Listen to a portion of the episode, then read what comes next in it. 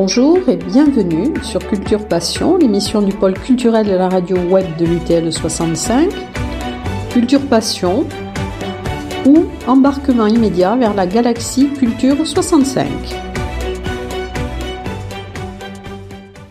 Dans le cadre de l'émission Culture Passion de l'Université du temps libre de Tarbes et de Bigorre, Élise Serrano donne aujourd'hui la parole à Nicole Zapata, conservateur en chef honoraire du patrimoine et, ancienne directrice des musées de Tarbes. Bonjour Madame Zapata. Bonjour Madame Serrano.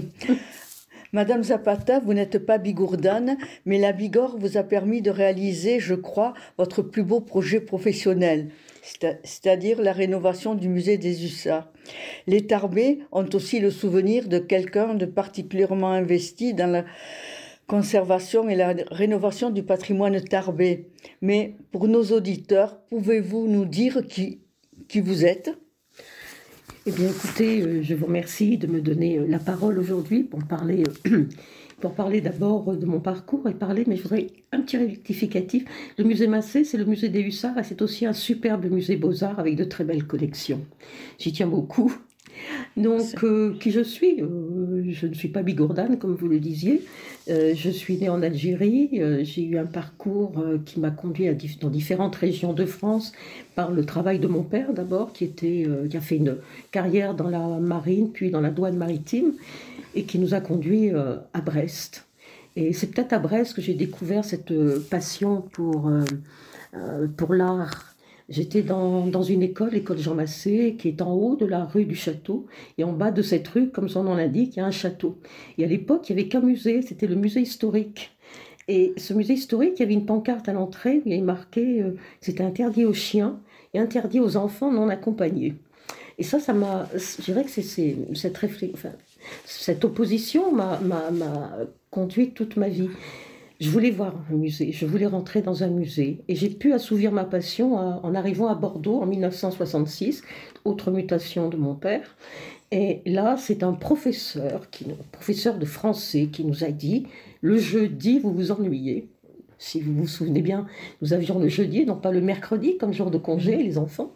Et il m'a dit il nous a dit dans cette classe, les enfants, euh, les musées de Bordeaux sont ouverts aux enfants tous les jeudis et gratuitement, vous pouvez y aller. Et là, c'était comme s'il me faisait le plus beau cadeau que je n'ai jamais reçu. Ça fait tilt. Et là, j'ai commencé à hanter les musées de Bordeaux. J'ai commencé, euh, non pas par l'art qui me passionnait déjà, parce que j'estimais que l'art se méritait. J'avais déjà cette notion, on doit mériter l'art. On ne peut pas y accéder comme ça. On doit faire un parcours initiatique avant. C'était dans mon esprit d'adolescente. Donc j'ai commencé par le Muséum d'histoire naturelle de Bordeaux. J'y suis allée tellement de fois qu'à la fin, je, pour me donner une raison d'y aller, j'apprenais les cartels par cœur. J'ai continué par le musée d'Aquitaine, qui était à l'époque un musée lapidaire sous la bibliothèque euh, municipale de Bordeaux, qui était en plein centre-ville à l'époque. Et j'ai continué euh, par le musée, euh, le musée des arts décoratifs. Et enfin, je n'avais plus le choix. Il y avait le musée des beaux-arts. Et là, je me souviens très très très bien du jour où je suis arrivée pour la première fois, un jeudi après-midi. Je suis passée toute raide la tête légèrement baissée. Je regardais à droite l'accueil avec la caisse, à gauche un jeune gardien, un jeune gardien que j'ai retrouvé dans les décennies qui ont suivi au long de mes parcours. Ça a été pour moi une véritable passion, cette découverte des collections du musée des beaux-arts de Bordeaux. Je me souviens passer euh, des heures devant un tableau. Parfois, j'étais tellement près du tableau que le gardien s'approchait et me disait Pas si près, mademoiselle, pas si près. voilà, donc c'est je pensais à l'époque, il y avait des secrets dans les œuvres et que ces secrets, il fallait que je les découvre. Je pense que ma passion est née là, elle s'est développée à partir de ce moment-là, avec aussi cette rencontre avec la conservatrice de l'époque, Gilberte Pataméry. C'était le début des, des informations régionales, de la télévision régionale. Il y avait le journal télévisé du soir et donc, euh, Gilberte Martin-Méry qui intervenait régulièrement pour présenter une collection, présenter une exposition. Et voilà, tout est parti de cette histoire euh, avec le musée de Bordeaux. Bon, mais alors, quelles études avez-vous faites? Oh, mais j'étais tout le temps encore dans ce, l'art se mérite. Donc j'ai beaucoup travaillé toute seule, j'ai beaucoup lu euh, dans, en bibliothèque, j'ai visité beaucoup de musées, euh, euh, mais je n'ai pas fait d'histoire, histoire de l'art pur en faculté. Je suis arrivée en Normandie, je venais de me marier avec un Normand et je me suis inscrite à l'université de Rouen. J'ai suivi d'abord des études d'histoire, puis des études d'ethnologie. je suis rentrée donc je suis allée jusqu'à ce qu'on appelle le Master 2. Je me suis inscrite en thèse, mais cette thèse, euh, j'ai eu mon premier poste de conservateur, je n'ai pas pu la mener à, son terme. Euh, donc, je suis rentrée par l'ethnologie dans les musées. Bon, mais votre carrière a donc commencé en Normandie Oui, ma carrière a commencé dans un musée, j'ai eu beaucoup de chance. Euh, d'accéder donc d'abord à la formation de conservateur. Aujourd'hui, il y a l'école du patrimoine, mais c'était les balbutiements de cette école du patrimoine à l'époque, puisque la formation des conservateurs date de l'année 1980 à peu près. Moi, c'était en 82 ma formation, et mon premier poste donc en 1er avril 1982. Et euh, c'était euh, pour moi, ça a été un peu au départ, c'était un musée que personne connaissait qui était fermé depuis 60 ans, le musée de Bernay, un lieu, un véritable petit bijou, dans un écrin, dans un ancien logis abbatial de la fin du XVIe siècle, avec des collections absolument extraordinaires. Et ce musée, qui était une copie du Louvre, hein, n'avait pas été touché depuis 1860 et fermé quasiment euh, depuis 60 ans, personne ne le connaissait, personne ne l'avait vu. Donc j'ai eu cette chance de pouvoir avoir ce poste dans ce musée et euh, de pouvoir euh, à la fois découvrir l'histoire des musées, découvrir ces collections, de très belles collections, surtout de, de l'art flamand, beaucoup de collections flamandes, 17e, 16, 17e. Et il a fallu pendant deux ans que je reconstitue à la fois les archives et l'inventaire, parce qu'il n'y avait ni archives ni inventaire dans ce musée. Tout est parti de là. Alors, vous êtes, vous êtes nommé à 29 ans conservateur. Voilà. Et vous avez euh, écrit un, livre important.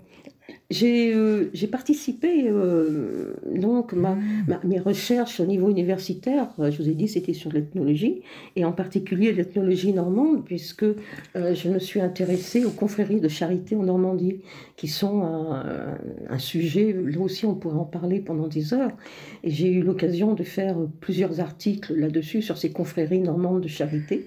Euh, assez étonnante, mais je pense qu'on ne va pas trop s'apesantir parce que je crois qu'on en parlerait pendant très très longtemps et je ah. pourrais vous en parler pendant plusieurs heures. Mais alors que vous aviez une vie professionnelle bien remplie en Normandie, vous décidiez de venir en Bigorre. Pourquoi? Oui, alors bon, c'est vrai qu'en Normandie, j'ai fait beaucoup de choses. J'ai euh, fait des publications sur la sculpture du 19e, j'ai fait une publication sur, euh, le, sur le cubisme et le camouflage, euh, j'ai fait des rencontres absolument extraordinaires avec des artistes dans cette région.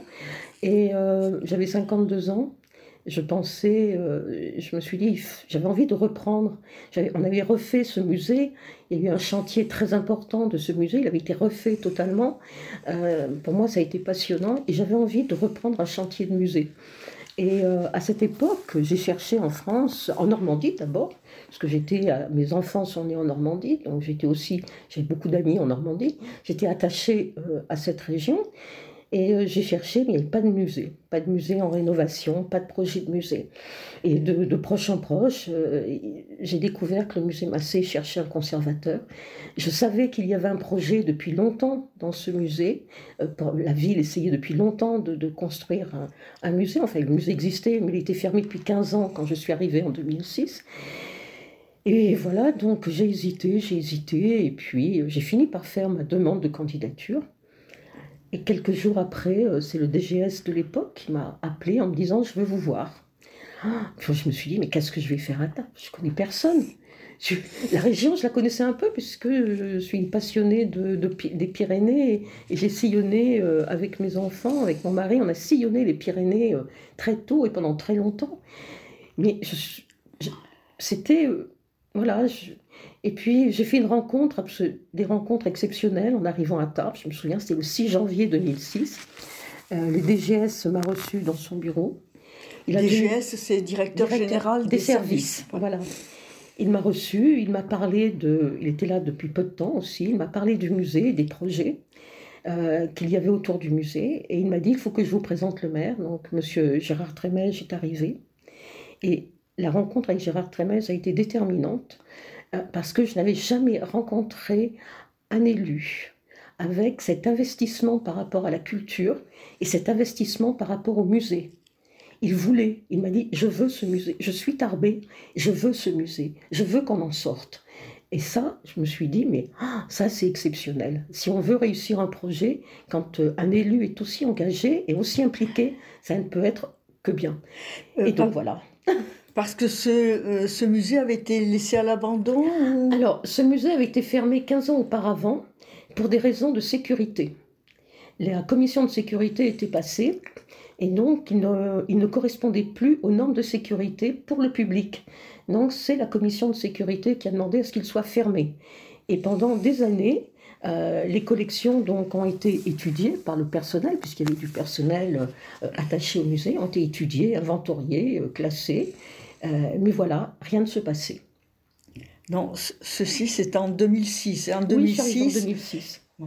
Et, déjà en 2009, euh, vous inaugurez les, réserves, enfin. Oui, parce que euh, quand j'avais rencontré M. Trémèche, euh, je lui avais dit que, après avoir visité le musée, au début, bon, j'arrivais en mai 2006, je lui, ai, je lui ai dit, mais si vous voulez faire des travaux dans le musée, il faut enlever les collections. Et, et enlever les collections, il faut les entreposer dans un local adapté les collections avaient eu des restaurations importantes. Je dis, si le local n'est pas adapté, euh, il va falloir recommencer les restaurations. Donc là, je lui ai parlé de réserves externalisées. Et euh, il m'a proposé à l'époque de visiter plusieurs lieux dans la ville. L'arsenal était en train d'être fermé. Et il m'a proposé euh, de visiter plusieurs lieux. Il y avait Saint-Dominique également. Donc je suis allée, j'ai visité plusieurs lieux de l'arsenal et je suis tombée sur ce bâtiment 103 alors, ce bâtiment 103 m'a intéressé très rapidement parce que il avait été au départ la réserve de tabac et de l'armée. Et vous savez que les réserves de tabac, c'est quelque chose de très important pour l'armée, pour les militaires, plus maintenant, plus, à notre époque, mais euh, au 19e et début 20e, c'était très important ces, ces rations de, euh, de tabac qu'on donnait aux soldats. Et le tabac doit se conserver dans des conditions euh, de, très sèches. Il faut que soit très sec. Je me suis dit, ce bâtiment est hors d'humidité, c'est sûr. Et pour les collections du musée, c'est ce qu'il fallait. Donc je lui ai proposé de prendre le 103 et de faire ce projet autour du 103. Mais je lui ai dit, c'est un très grand bâtiment. J'ai dit, vous avez aussi un projet d'archives municipales et vous pouvez jumeler les deux, à la fois les archives municipales et les réserves du musée. C'est ce qui s'est passé. Et donc, ça c'était en mai 2006. On a inauguré ces réserves en avril 2009.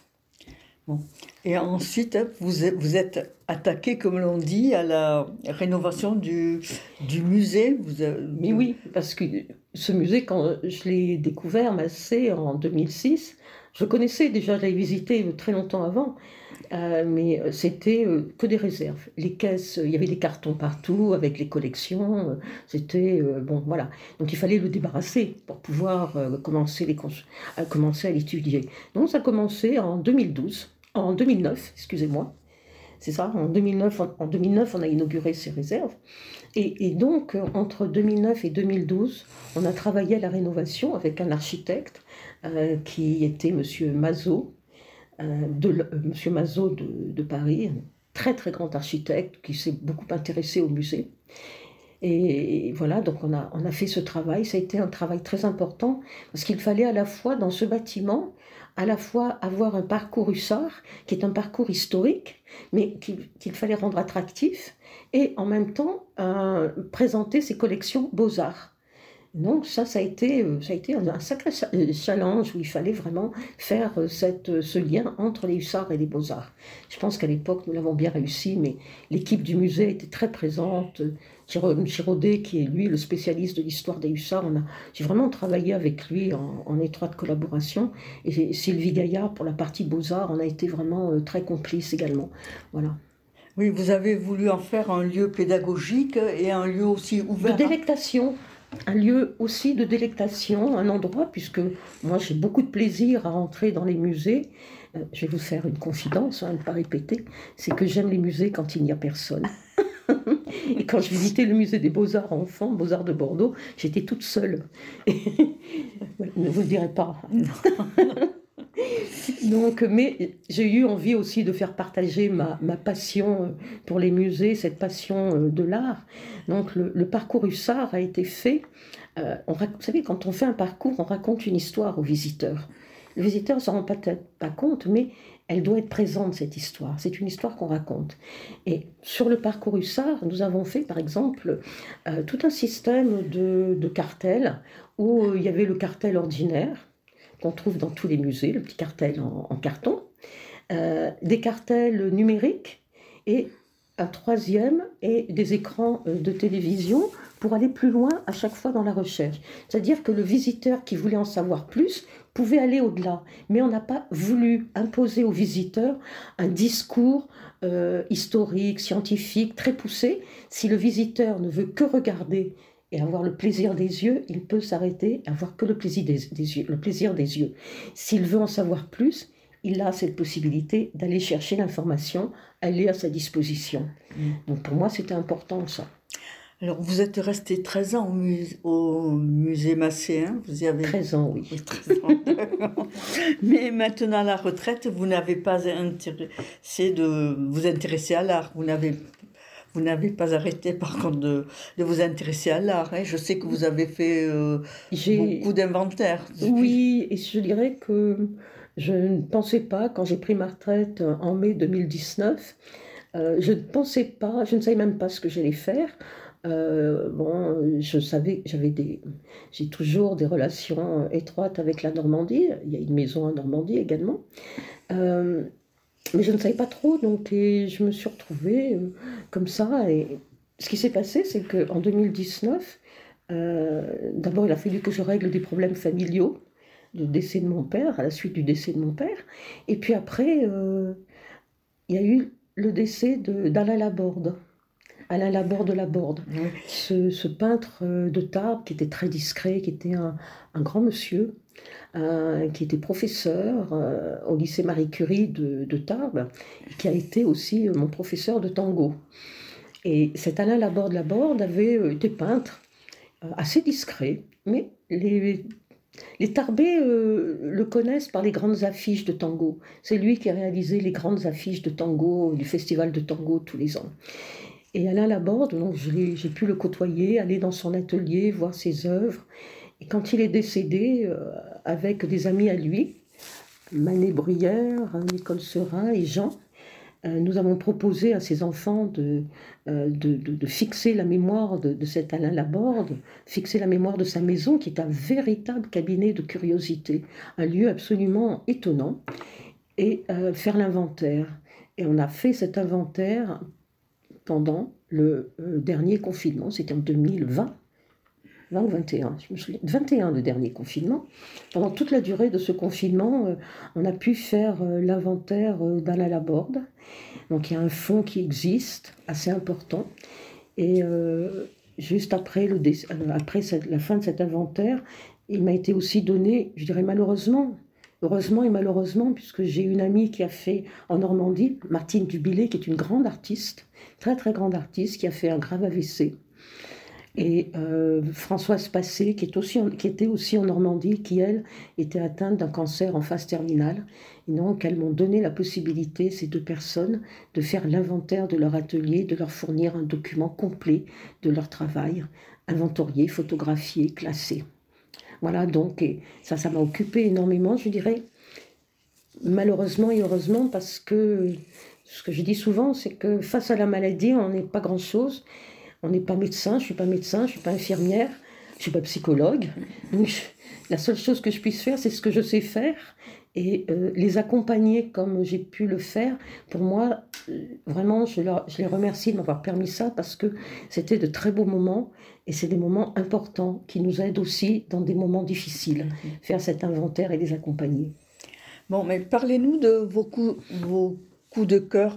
Vous êtes attiré par l'art moderne contemporain euh, oui, oui. Et alors, vous m'avez raconté que vous aviez eu la chance de rencontrer les enfants du peintre André Marre à Bernay. Oui, j'ai eu beaucoup de chance, mais j'ai rencontré énormément d'artistes dans ma vie. Euh, au passage, j'ai eu la chance de rencontrer Édouard Bouba, qui est, un photographe, qui est devenu, qui était un, grand ami, Édouard Bouba. J'ai rencontré d'autres artistes vraiment extraordinaires, et j'ai eu cette chance en 82, quand je suis arrivée au musée de Bernay. J'ai deux personnes qui sont venues me voir, Anne-Françoise euh, Marven et Michel Mar, les enfants d'André Mar. Ils sont venus me voir à Bernay.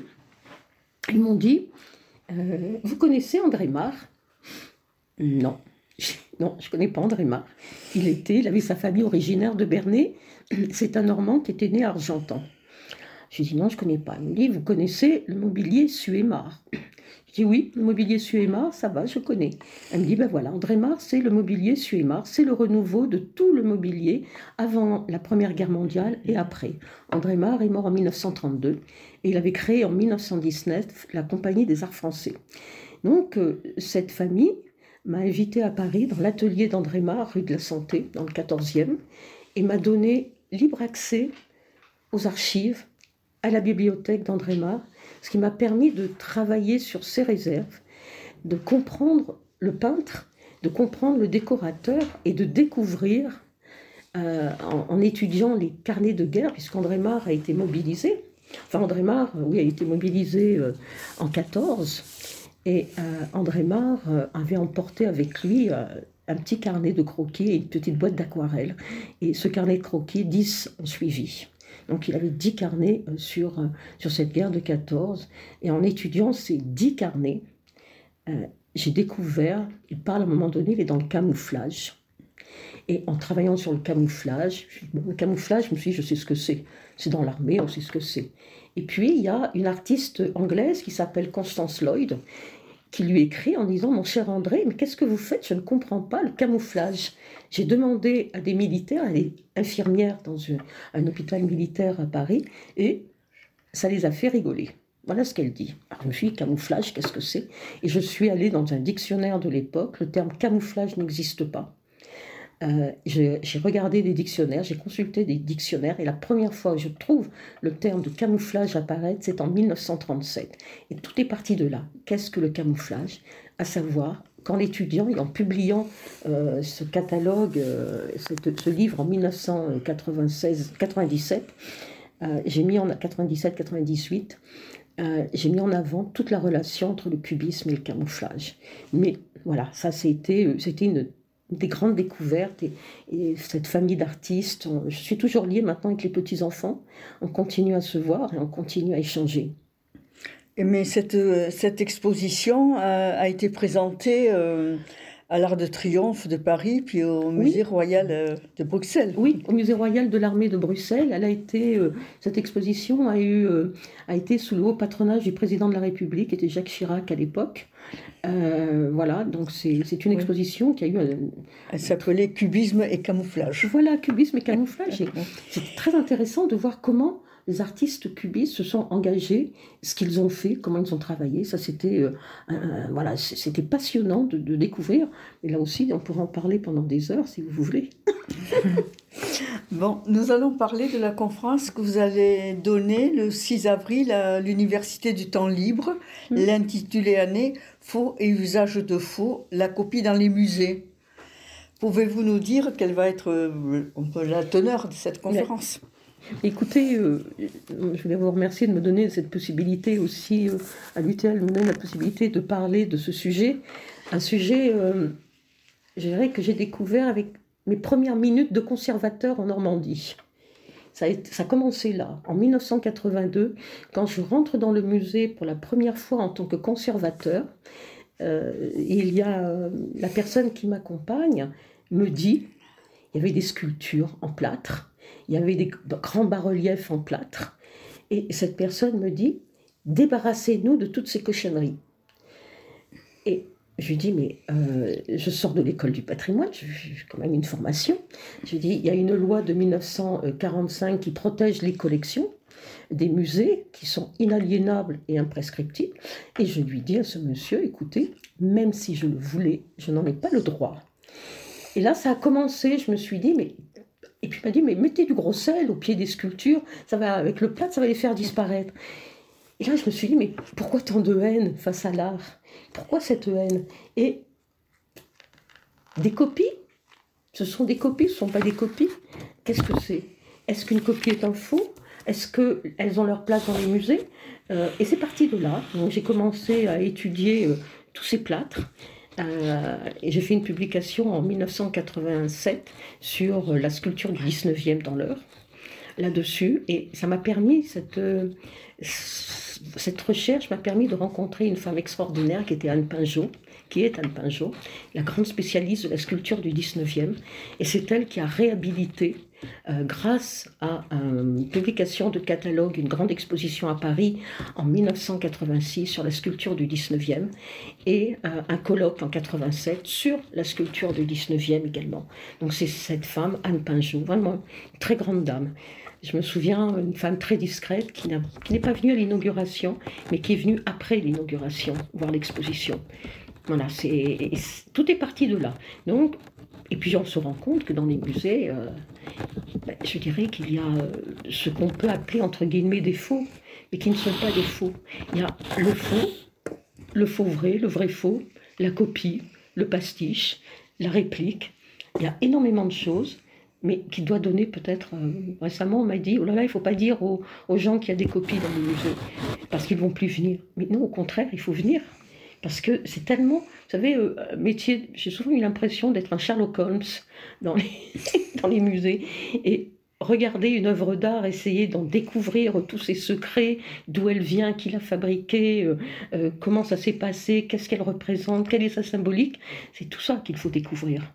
Je pense qu'au contraire, les gens devraient ne pas quitter les musées et les envahir, même si je préfère être seule. Ben, vous nous donnez envie d'assister à votre conférence. Merci beaucoup. Avez-vous quelque chose à ajouter? Oh bien écoutez, moi je suis vraiment très heureuse de, pouvoir parler de tout ce parcours, de ce que j'aime passionnément, cet art, de tous ces artistes. Je ne pourrais pas parler de tous les artistes que j'ai pu rencontrer au cours de ma carrière, mais j'avoue que le métier de conservateur n'a fait que me combler tout au long de ma carrière, même si c'est parfois très difficile, parce que c'est pas non plus évident euh, d'être confronté à des collections et de confronté à des budgets municipaux je ne vais pas le dire aux élus, ça ce que c'est. Et euh, souvent, on, confond euh, une exposition avec de l'argent, on mélange argent et exposition, et on ne se rend pas compte que l'importance qu'a l'art dans notre société aujourd'hui. Je crois que plus que tout, l'art doit nous aider à nous épanouir, l'art doit nous aider à nous ouvrir, à mieux comprendre ce monde. Voilà, donc j'aimerais que les gens courent dans les musées et, et autant de plaisir que j'en ai eu. Bon. Merci Nicole Zapata d'avoir permis aux auditeurs de l'Université du temps libre de découvrir votre parcours si riche. Moi, je vais citer les mots que M. Gérard Trémèche a prononcés en vous remettant les insignes d'officier des arts et lettres. Vous êtes une femme qui aime l'art, une femme compétente, qui a envie de transmettre et surtout une femme d'un grand professionnalisme. je, rappelle que nos auditeurs pourront assister à la conférence que vous donnerez au STAPS jeudi 6 avril. Merci encore. Merci à vous.